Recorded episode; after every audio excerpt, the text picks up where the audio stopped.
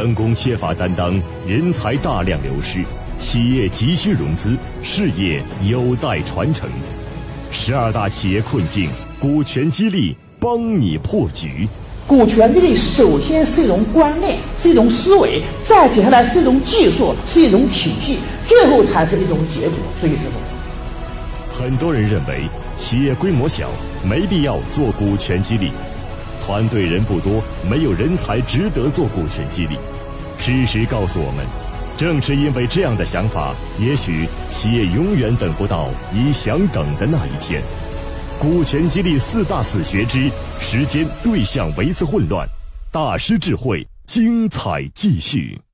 好了，接下来从现在开始，我们正式开始讲正课，如何从股权激励的死穴中逃离。那我们先谈死穴一。时间、对象、维次混乱。什么叫做时间、对象、维次混乱呢？从此刻开始，各位要认真记，别记了，一个都不能少。我讲的会比较慢。如果说刚才我所讲的困惑，你们企业是有的话，有两条以上就要认真记，别记了啊。有一条叫警戒线，两条叫危险线。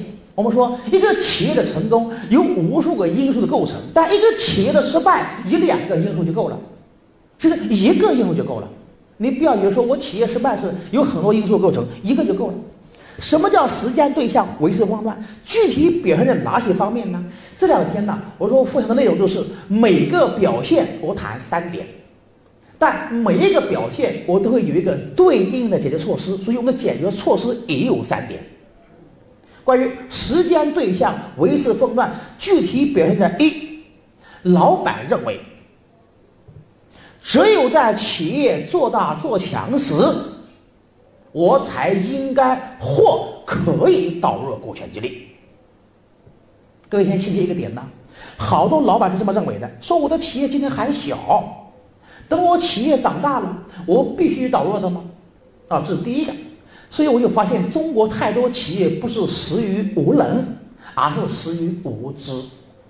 这是第一个点，太多企业这么认为的。那二，老板认为，只有在企业拥有人才或团队时，才应该或可以导入股权激励。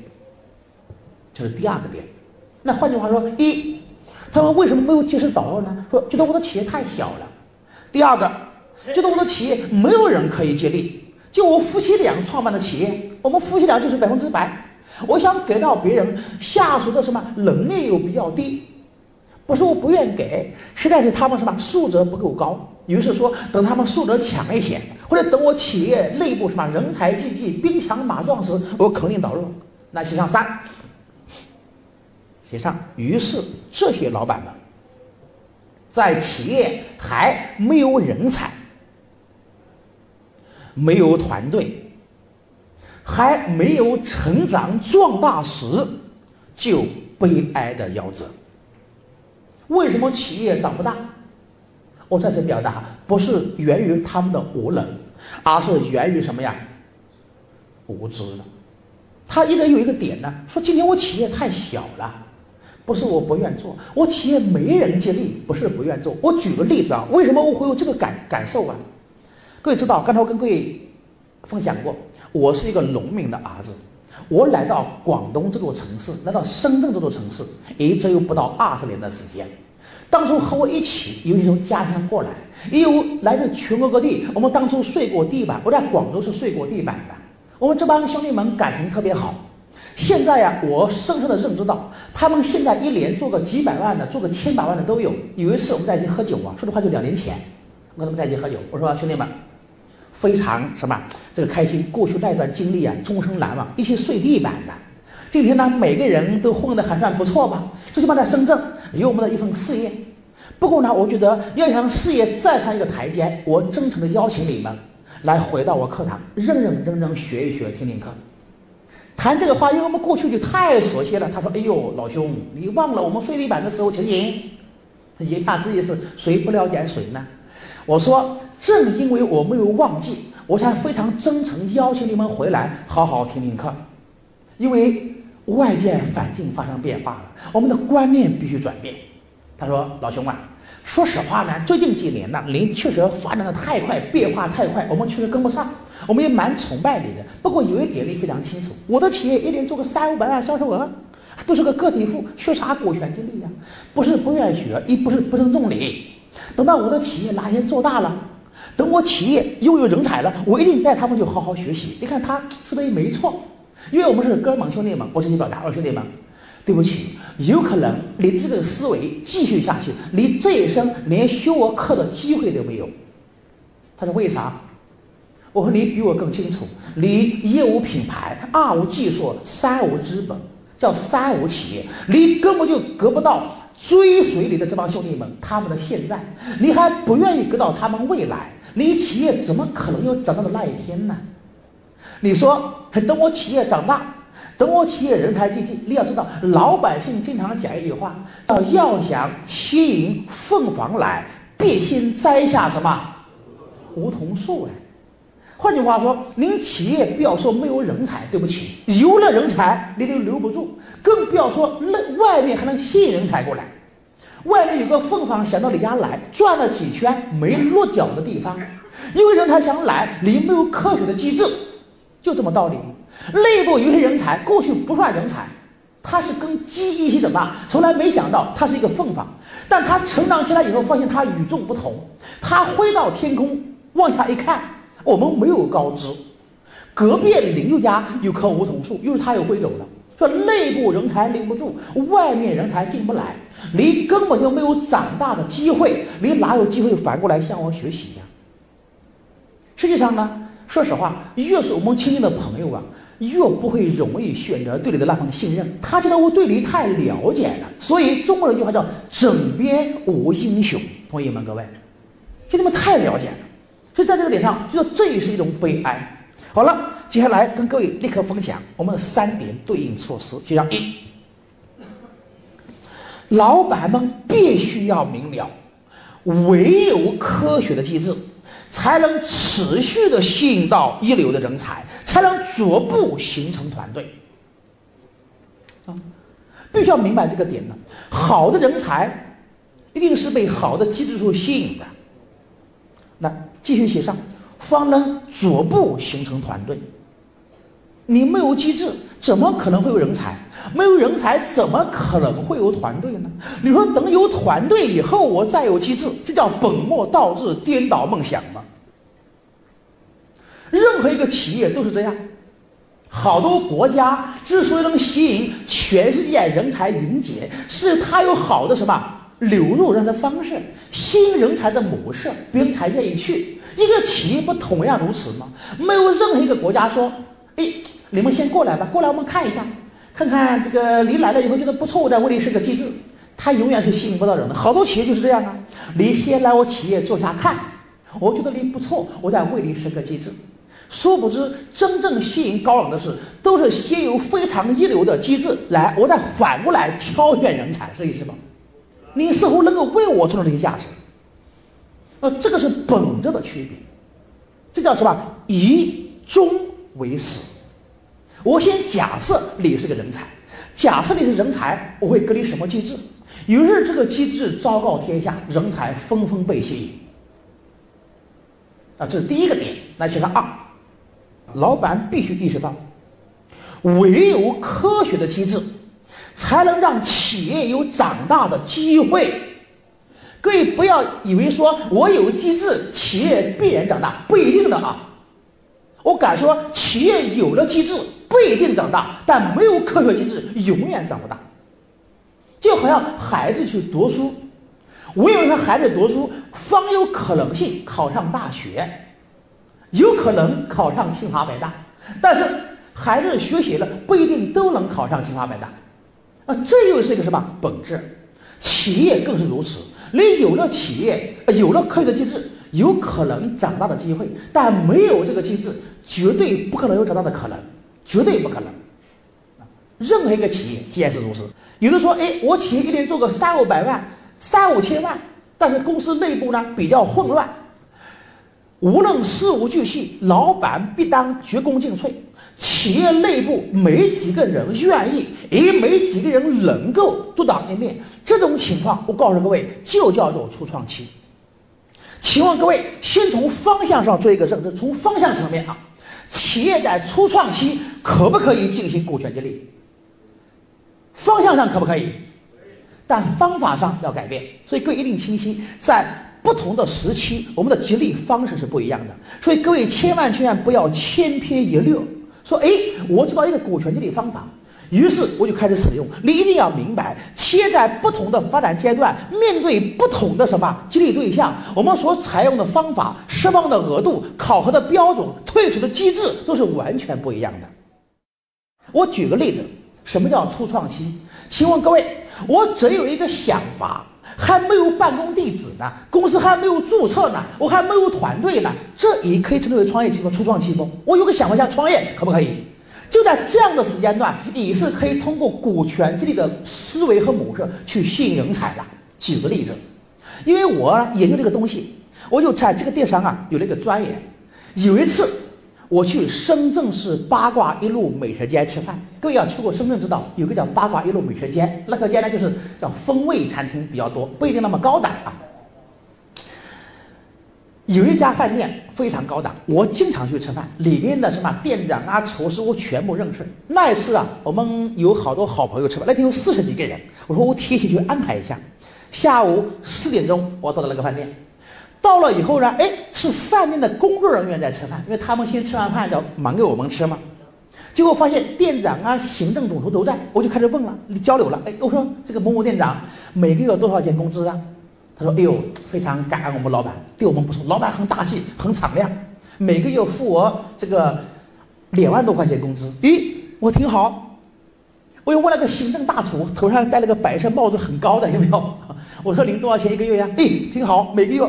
近三万块钱，非常满意，非常感恩老板。我后来聊着聊着跟他说：“你们这个酒店大概要投资多少钱呢？”他说：“怎样怎样的。”我说：“呀，儿时的我就有一个梦想，从小吃不饱穿不暖，我最大的梦想就是开一家饭店。这真是我儿时梦想，不怕各位笑话。五岁的时候我就有一个伟大梦想，长大以后开个饭店。因为啥呢？从小从来就没有吃饱过饭。我说：“哎。”我假设愿意投这样的饭店，我邀请您去给我帮帮忙，可不可以呀？那个店长立刻很警觉，他说：“海洋老师，我们对你很尊重哦，你可千万不要来挖我们的墙角啊！”你看那个店长多有敏感性啊，有没有？我们又闲话聊来聊去，又聊了二十分钟。我话锋一转，我说：“我儿子就有这个梦想，我一定要实现它。不过呢，我知道一我没有精力来打理这个饭店，二我没有这个什么经验去管理你们这个团队。”我只知道风险是我的长项。假设你们愿意跟我合作，我先跟你谈一个点：一，所有的投资我来投，亏了算我的。那如果赚了怎么办呢？很简单，你作为店长，我愿意为你配百分之二十股权，另外我再给你百分之十用于吸引管理团队所用。二。您作为行政总厨，我依然为你配百分之二十股权，整个菜的质量口味就交给你了。另外，我再为你预留百分之十的股权，留个什么？你的核心团队，你可以用这股权去吸引后厨人才。我老板全部投资，亏了全是我的，但是我只要百分之四十利润。我这个话刚讲完，他们两个人一前一后拿出手机，几乎说了一模一样的话。说：“海洋老师，您经常过来我们饭店吃饭，我们还没有你微信呢。”各位明白啥意思？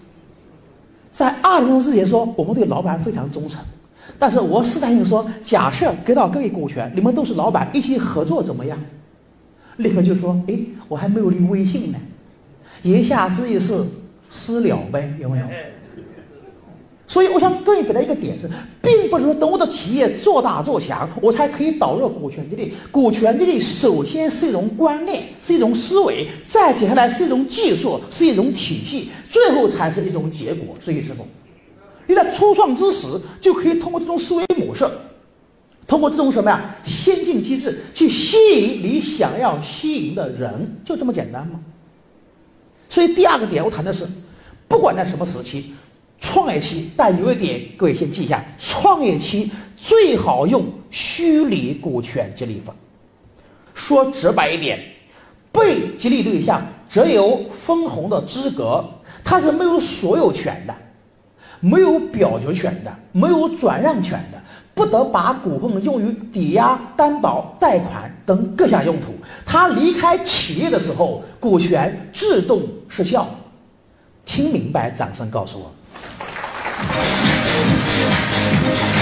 这叫做虚拟的，为什么要虚拟啊？各位，很简单，因为这个时候啊，他们眼中只有钱。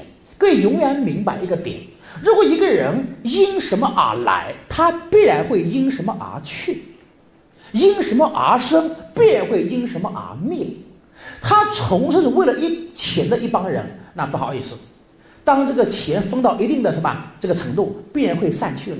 所以说，企业在不同的阶段，我们是需要不同的什么人。所以在初创期，大事是老板做的，好多重大的，甚至连什么呀一线的营销都是老板做的，核心技术是老板做的，只需要别人打个下手而已。这个时候，他们可以分享企业的利润，但是他们不能成为企业的主人。啊，所以第一阶段，各位请切记，最好的方法叫虚拟股权激励法。有的老板之所以死掉，不是死于他的什么胸怀不够大，境界不够高哦，恰恰相反，境界太大，是吗？胸怀太大了，上来就把注册股大量比例给到别人。当企业上到另外一个高度的时候，再想吸引高人，对不起，你股权资源已经提前用完了，有没有？我是留住了一帮人。但留住了一帮什么呀？最原始的时候打天下的人。我们再想企业从这个这个什么这个实体经济往什么金融经济、往虚拟经济、往文化经济转型的时候，你没有资本给到别人了，你没有股权吸引人才，啊，所以这就是一个另外的一个高度的问题了。所以呢，企业的初创期，我不断表达说重要的事情说三遍。用什么方法做？叫虚拟股权激励法。那虚拟股权激励法有效果吗？举个例子，面对不同的对象，有的是多少年的兄弟伙伴，我们人品是相互什么这个了解，相互什么认同，相互信任，彼此欣赏的。在技术上，我们是互补的。哦，那另外一回事。我们说兄弟们几个人，每个人凑点钱，叫愿意交钱才愿意交心，共同创建一家企业，这样的时候是可以做注册股的。但如果说彼此还不太熟悉，老板就是包打天下的英雄，那他们当下则用什么再折分红股，做三到五年或者一到两年，再把他的虚拟股权转正为注册股权。接下来我所讲的任何案例。我非常喜悦的跟各位分享，那都是海洋亲手所做，而且我们都见证了他们从一年三百万、三千万做到一年一个亿、十个亿、一百个亿的，那这个案例就太多了。所以接下来我讲的任何案例叫有名有姓，各位可以去追溯啊，可以去探讨和学习。那么，请问各位，在广州有没有这样的一种个体户或者叫企业吧？为别人修指甲的，简称美甲店，有没有各位？有吗？好了，我跟各位来讲一讲这个模式。二零一一年，我在天津讲课，讲完课以后的什么？那天下午，一个女性企业家找我，看年龄大概就二十五六岁这个样子，最多就二十五六岁，跟我讲的还比较凄惨，说海洋老师啊，听你讲你的身世啊，我觉得呀有共鸣。因为我小时候啊非常这个遗憾的，我家兄弟五个，我上面四个哥哥，我最小，但是我这么大从来没见过父亲什么样啊，不是个孤儿啊，我这个出生以后三个月，那我的父亲就去世了，那换句话说，这个童年没有这份父爱，所以内在也不够强大。当然呢，我们在农村啊，父亲是这个男劳动力嘛，说家里比较贫穷，年年都没有粮食吃。我讲完这些这个经历啊，那个同学就非常有共鸣。他说：“海洋老师，我呢六七岁的时候父亲去世了，但她是个女的啊。他说我非常非常感恩我的老母亲，一生啊把我拉扯大，送我上大学，而且为了让我有个很好的生活环境、成长环境，后来再也没有嫁人，非常非常感恩她，确实非常非常的不容易。那么我大学毕业以后，他带着老母亲，他去北京城打工，带着老母亲前往北京，非常孝顺这个女孩。在北京城呢，后来也不错，很幸福，遇到一个老乡在北京城当兵，后来两个人结婚了，还有个儿子，一家人非常幸福。我说你跟我讲这些，那需要我帮助什么呢？他说这样的，结婚以后，整个家庭生活方式完全发生了改变。他说呀，过去我们都是打工的，也没有太大的欲望，两个人付了什么首付，贷款买了个房子，哎家里还有个儿子。一家四口人，一家其乐融融，每次节假日爬爬香山，游游长城，一是什么无比快乐。但是自从我创办这个小小美甲店，生活完全发生改变了。他说现在呢，我有两家。我说大概流水有多少啊？两家？他说，一年的流水大概在三百万左右。两家这个美甲店啊。我说有多少利润呢？他说利润还是不错的，因为呢，好多单子是自己做的，自己既是老板。投资人又是首席什么技师，好多这个员工，说实话，从农村出来培训一下，送到那个店里面去，没有基本工资的，公司租套房子他们住。那么您做一单就拿一单钱，所以呢成本也不高，所以利润还不错，能赚个一百来万。经济好像有点改变，但生活质量却下降了。我说发生了什么呀？他说，现在呀，我每天早上五点钟必须起床，因为坐。开着一个小电，家里一部小车，老公开走了，他骑着电瓶车去到那个他那个上班那个地方，要开一个多小时。他说五点钟起床，嗯，稍微打扮，打扮化化妆，吃个早餐，啊，七点钟出门，到那边去八点钟，晚上不到十二点回不来，从来没有节假日的概念。他说呢，老母亲年龄越来越大了，我想抽出一些时间呢，多陪陪老母亲。当然了。这个孩子慢慢也要上幼儿园呢，我要带带小孩。当然了，这个跟老公之间，你看每天早上五点钟出门，十二点才回来，都没有正常的生活。那这个生活有什么意义？他说：“呢我想通了，我愿意让公司降低百分之五十的利润，来换取我一半的时间来陪陪我的家人。”所以海洋老师，您跟我们讲过，股权激励能让企业家从繁琐的事务中解脱。而企业还能自动运行。我的目标很简单，哪怕我的销售额降一半，一年只赚五十万，但是我有一半十五天时间陪我的家人，我愿意这样去换。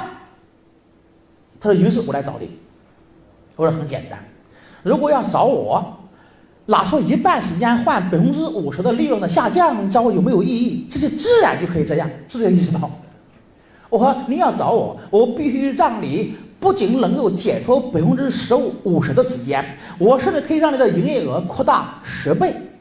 他说：“那我好好感谢你。”我说：“不过不好意思哦，我也很现实哟。您学习是要交费的，因为虽然你是我的老乡啊，虽然告诉我各位他的名字，我各位听我的口音，知道我是哪里人？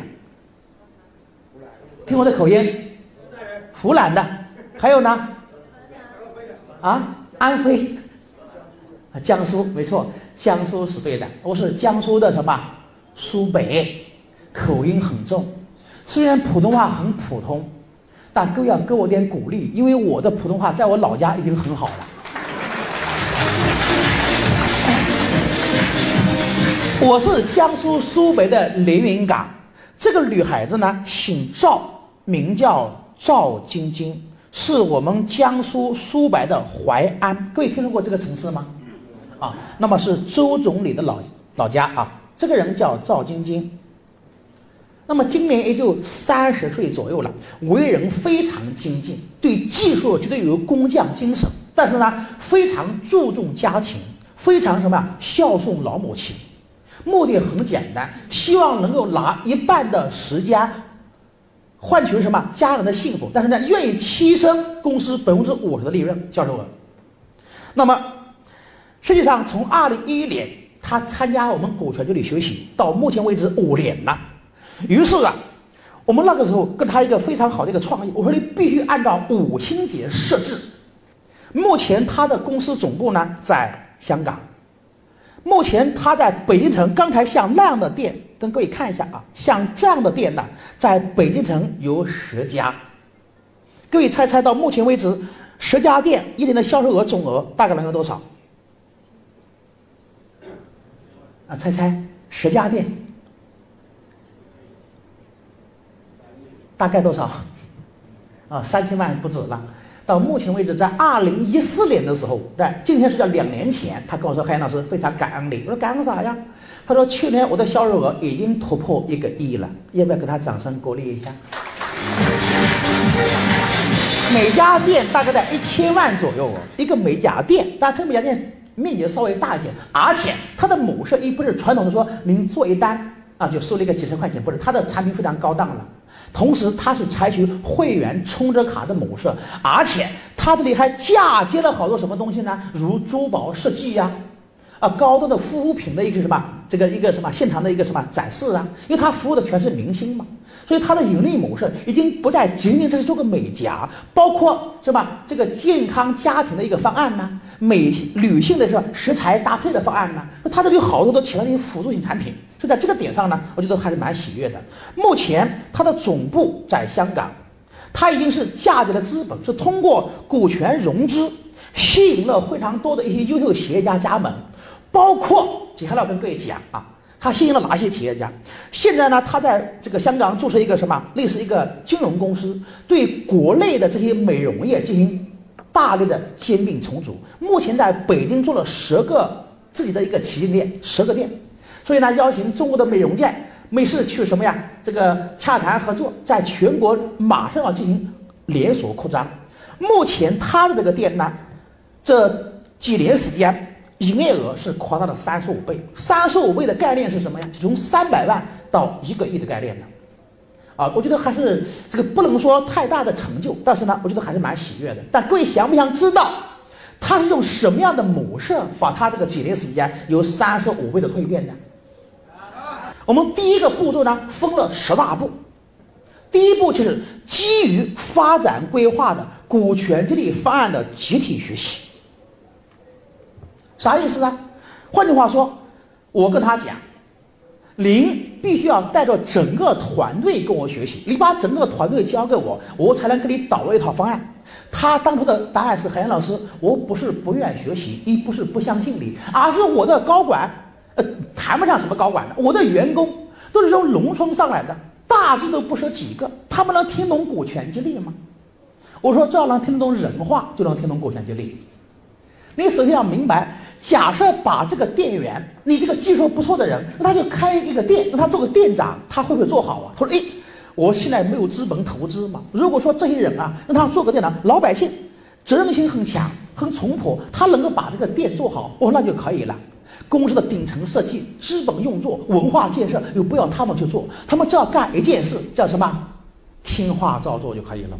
前提是让他们明白，你是为自己干，不仅是为老板打工。所以我说，你要相信我，集体学习，不是你一个人学，一个人学不是说没用，而是你回去跟别人讲，你好多东西讲不清楚，而且更重要的是，你说把股权给到别人，那个时候还好，今天呢？中国经济普遍有下行压力，对不起，老板们回去尝试一下。你说股权我免费送给你们，高管还不敢要，有没有可能性？各位，他们在想，公司出现什么事情呢？老板把股权免费送给我，有没有？老板是不是想跑路走人？可我猜我要了以后，我还想走都走不掉。这第一，第二，你说，哎，让别人花钱买，高管说。你看，老板都打到什么主意了？外面搞不到钱，内部员工好不容易发点工资，要罚钱把他股份买了，有没有？啊，什么人都有的，告诉各位。所以我说，必须让他明白做老板的体验，让他明白老板为什么要分享那个什么智慧。我说，股权不是分现在，而是分未来。股权不是越分越少，而是越分越多。股权的额度是越来越多的，不是比例啊。这是我明天要讲的话题。利润是越来越多，而不是越分越少。在这个点上，第一步呢，集体学习；第二步，交钱交心，投资入股，啥意思啊？我要让你做店长，让你做股东。对不起，你必须是真正的主人。你不是主人，我是不能把你变成股东的。而主人体现在交钱方能交心。所以对不起，每个人按比例入股，他并不是说你拿钱我就不一定要的。你只是一个公司最基层的员工，你给我钱都不要。你有技术、有担当、有梦想，公司愿意给你这个平台，给你这个资源。老板跟你一样同股同权。那第三步，提前规划并宣导各个门店为集团创造的利润可以转化为拟上市主体公司股权。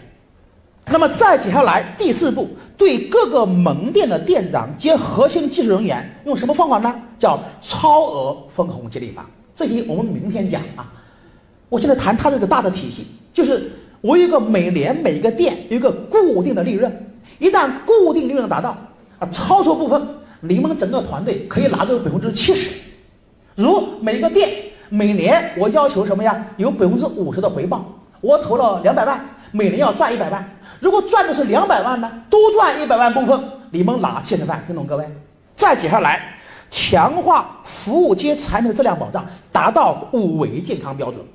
再接下来，以战略为导向的人才梯队建设。再接下来，在超额利润激励法的基础上叠加再者分红激励法。再接下来，制定科学支付的五三二原则。再接下来，在内部人才梯队不断完善成长基础上做行业整合，最后引进股东进行资本运营。靠你自己做不大，你每年靠自己赚的这个几个钱再进来投资也做不大。所以，老板必须要有四者的思维，资本的思维。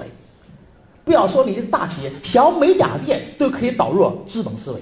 他说：“海老师可以吗？”我说：“前提是选择相信就好。”所以呀，在今天是多少号？各位？十四号。在我们十一号的那一天，就是三年前，我们在深圳开交互课程，有五百多人。他在台上分享说：“我之所以能够今天，第一个就是选择了相信。我什么都不懂，一个农村出来的女孩子，那做一个美甲，谈到什么战略呢？谈到什么规划？更谈什么资本呢？但是呢，我只选择了相信。他今天说，我们的华裔有这种依赖。”你让我怎么做，我就怎么做，因为很简单嘛，因为他见到了结果。当然了，他们内部还是蛮有才华的，把我为他们服务的这个案例呀，他们编成了类似我说的打油诗的模式。各位如果不介意的话呢，各位也可以集体练一遍啊。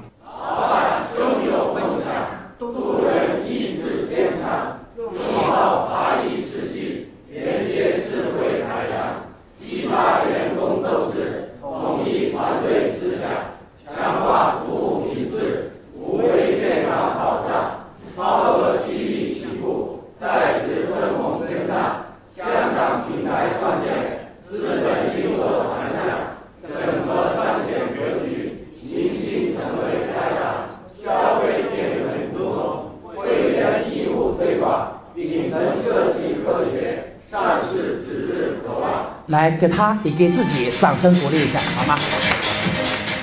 当然了，我们谈了三种现象，给了各位两个解决方案，还有一个没有谈，是还不是？各位，好，还有一个，来，我们先谈三啊，因为上午只谈了两点啊。那第三个点是什么呢？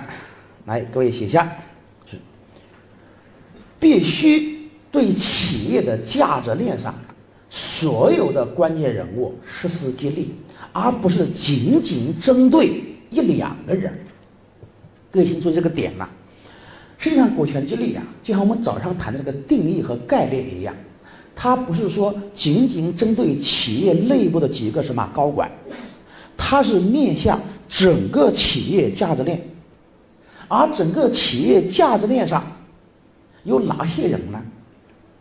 是为了方便各位理解呢？我在这里呀，用另外一个词汇来呈现一下，来写上阴阳五行。那阴阳五行是啥概念呢？谈到阴阳，各位可以想起什么？黑白阴阳鱼。哎，黑白叫阴阳，请问各位，上下叫不叫阴阳？男女叫不叫阴阳？内外叫不叫阴阳？我们这里面谈的阴阳指的是内外，它指的是企业的内部。和企业的什么外围？那五行指的是什么呢？就是金、木、水、火、土的五种能量。那么金、木、水、火、土在企业内部，它分别代表着哪些部门呢？我们先看一看，在企业的内部，先看一看金，它本身就是金的化身，是哪个部门？对吧？它本身就是金，那立刻写上叫财务部。那么各位觉得，在进行股权激励的过程中，财务部重不重要？各位，哇，太重要了！我不知道现场有没有是财务的啊？不是说为他们说好话。各位老板，你切记，在中国的过去几十年时间，说实话呢，好多企业家呀，我们在经营企业过程中，对财务这一块是不太重视的，非常粗犷的。当然了，也极其的不专业。老板既是投资人，又是什么呀？第一个，这个管营销的，你是负责财务的。当然了，太多老板毕竟不是财务专业嘛。所以这么多年，我们服务了上万家企业以后，发现呢，好多企业在走资本市场的过程中，被最大的一个问题和困惑卡住了，就是在财务这一块。而且各位必须要清晰，啊，我党在这一块会逐渐的什么加大力度。习大大上台以后，首先各位发现，啊，反腐力度无比强大，有没有啊？首先从政府官员开始。那么接下来，对中国的大型的国营企业实施大刀阔斧的深什么深入？那第三步呢？大型的民营企业。那第四步呢？就是在座的每一位。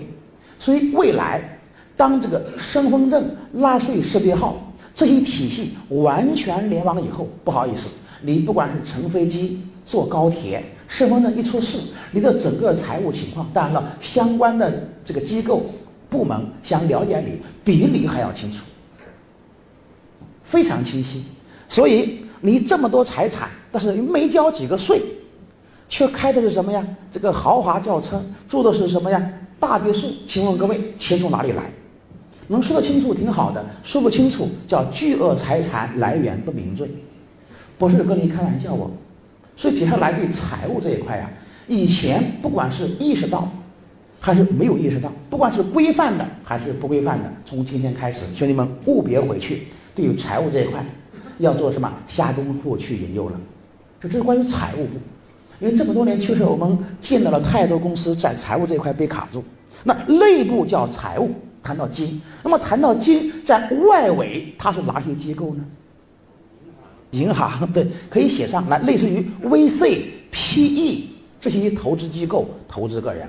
所以可以发现，我们说股权激励，我早上讲那句话，对内重要的是激励的意义，而对外呢，重要是融资的功能。那么，如果我们仅仅只是对内，实际上这个股权价值发挥的不是太大。如果一旦对外，像 VC、PE，甚至包括银行、各种金融机构，你能够玩于股掌之间，那你才叫做高人。所以金呢，内部叫做财务部，外围叫 VC、PE，类似这样的投资人啊、投资机构等，来谈一谈墨。墨在企业内部啊，它类似于生产、研发等技术性部门。那么在外围呢，它指的是与企业的发展、成长密切相关的，啊，类似于各种商会、协会的负责人、关键人物。所以各位发现，经营好一个企业，它需要各种力量的组合。所以为什么好多企业呀，这个老是经营不好，老板蛮累的，因为你所有的人都是一种人，如都是搞技术的，没有人懂得管理的，没有人懂得营销的，就非常的累。那有的企业呢，为什么强了一阵子，如昙花一现？因为他们全是搞营销的。就是无论什么东西一卖的挺好，但卖的又快，后来发现怎么样，死的也越快，因为产品质量实在是太差了，没有人去钻研技术。所以企业好多情况下源于人员组合的什么呀，参差不齐，不能把各种能量有效的做一个融合。那么墨内部叫生产研发的部门，外部呢类似于各种商会协会负责人。那么水在内部指什么呢？客户服务部。啊，类似于客户服务部，为什么是这样的部门啊？各位，啊，与水的特质相吻合，叫上善若水，善利万物而不争的，滋养天地，滋养万物而不争。啊，你是个君子，他滋养你；那是个小人，他同样滋养的。一株鲜花，它就滋养；呃，一说什么薄草，它也滋养了。它没有任何的分别。叫上善若水了，内部叫客户服务部，外围叫什么呢？叫上下游。问泉拿得清如许，唯有源头活水来。流水不腐，复苏不动，水不流动都要腐烂的，叫流水才不腐嘛。一个企业如果说仅仅是在一个点上用作，我们说充其量赚点养家糊口的钱，你充其量是在富甲一方、偏安一隅，哪里能称得上所谓的领袖啊？啊，所以在这个点上，真正说称得上一个领袖阶段，它小到一个什么这个上下游，大到整个产业，它会有巨大的一种影响。这是关于水的概念。那火是什么呢？各位看火的特性啊，能量特别高，有没有？啊，能量特别强，摧枯拉朽，吞噬一切。那么在企业内部，人人都想有这样的一个部门，叫什么部门？各位，销售部啊，营销部、市场部这样的概念叫火。但是我们说，火的能量很强，能够给我们温暖，能够给我们光明，但是你要与它保持最恰当的距离。换句话说，太远了，你感受不到火的能量，感受不到火的光明和温暖；但太近了，与它紧紧抱在一起，又会被它所烤焦，它会把你毁灭。那请问各位，火在外围，它类似于什么机构呢？什么部门呢？你要去思考这个点它。那么在这里呢，我们就不展开讲，写上四个字叫“影子股东”，啊，叫影子股东。什么叫影子股东啊？它是不能出现在什么阳光下的，但是它非常重要。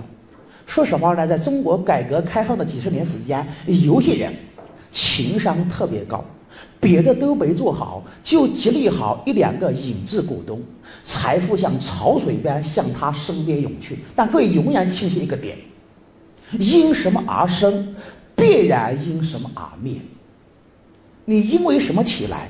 可能会因为什么而什么倒下，所以各位刚才有人听到说啊，谈到政府，实际上其实政府任何一家企业，你不可能离开什么政府的支持，啊，你不能说去造福一方，不能去造福社会，你肯定做不到，那肯定要与政府搞好关系，但更要清晰，与政府连接是不可少的，但是叫亲近政府，必须要远离政治，那这是两个概念。这就叫高人！那关于火，那最后谈一谈土。什么叫做土啊？所谓的土，内部指的是行政、人力等部门，那外围呢，指的是专家、外劳，协调你们内部矛盾。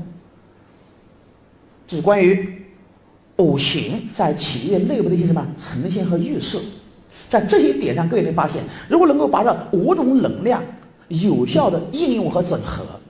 您的企业想不成功都很困难，但各位要明白，作为老板，你首先要明白你是属于哪一种人，金木水火土，你是属于智慧型的、技术型的、能力型的，还是资本型的？